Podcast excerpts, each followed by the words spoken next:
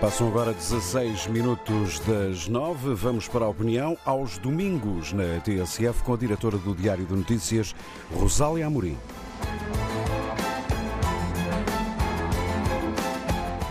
Escolas fechadas, vigílias, concentrações e agora manifestações. Ninguém cala os professores e parecem mais unidos do que nunca, como se viu ontem em Lisboa.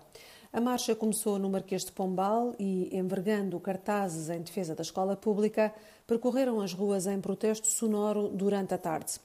Os portugueses estão solidários com muitas das queixas destes profissionais, como, por exemplo, a progressão na carreira, o recrutamento e a colocação de professores perto de casa ou até a redução do horário de trabalho. Contudo, as famílias começam a ficar francamente preocupadas não só com a logística e as alternativas para deixar os filhos quando as escolas encerram, mas sobretudo com o atraso nas matérias que ficam por lecionar.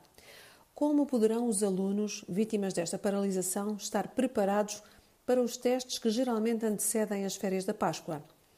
E os que estão no 12 ano irão reunir plenos conhecimentos, capacidades e até autoconfiança para realizar exames nacionais que, por sua vez, vão condicionar o acesso à universidade e o seu futuro?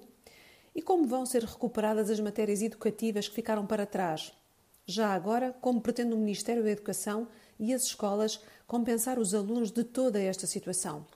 Alguma atitude terá de ser tomada porque uma coisa é certa: as crianças não têm culpa das erradas políticas que foram tomadas ao longo de décadas na área da educação.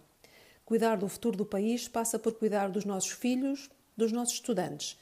E vale a pena pensar nisso e agir em conformidade.